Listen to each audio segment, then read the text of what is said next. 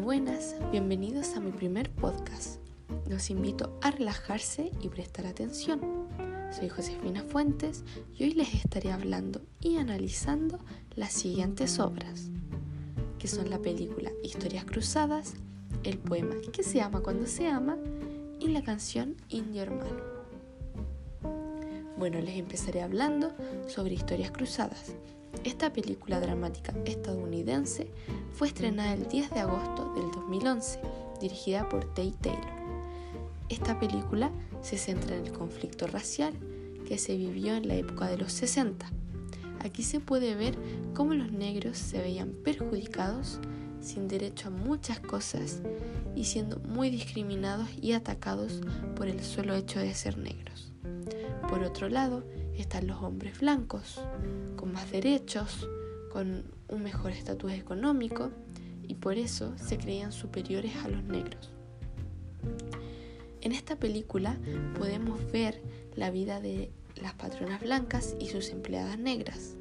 Se podía percibir cómo era la vida en ambos lados y cómo era el constante ataque y la discriminación hacia las empleadas, que más adelante con la ayuda de Skitter, pudieron correr su voz a través de un proyecto literario secreto basado en las historias personales contadas por las sirvientas en sus experiencias trabajando para la comunidad blanca de buena posición económica en la ciudad. Bueno, pasaremos con el poema que se ama cuando se ama de Gonzalo Rojas. Bueno, yo creo que muchos nos hemos hecho esta pregunta, ¿qué se ama cuando se ama? Y no podemos responder correctamente a esta pregunta porque es un misterio. Y el hablante lírico se cuestiona si el amor puede llegar a ser verdadero, puro, y que el amor más importante es el amor a Dios, que considera eterno, que siente que es esencial y sobre todo que es omnipotente y omnipresente, porque Dios ama a todos los hombres por igual. Y por último, tenemos la canción Indio Hermano de los Jaivas.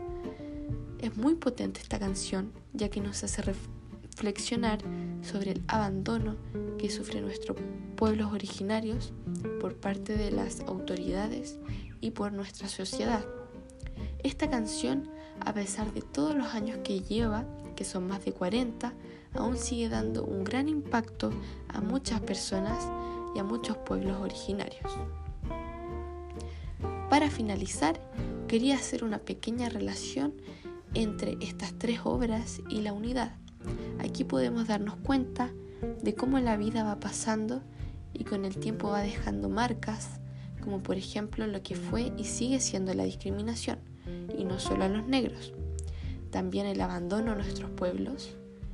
Pero si hay una cosa que siempre perdura a lo largo del tiempo y prevalece, es el amor, porque a pesar de que pasen los años, el amor sigue siendo una fuente de inspiración para nosotros y para muchas obras de arte moderna. Y bueno, esto fue todo, espero que les haya gustado y los dejo bien invitados a leer, escuchar y ver estas obras. Y acercándonos al final de este podcast, les doy las gracias por llegar hasta aquí. Espero que se encuentren bien y nos veremos en otra ocasión. Adiós.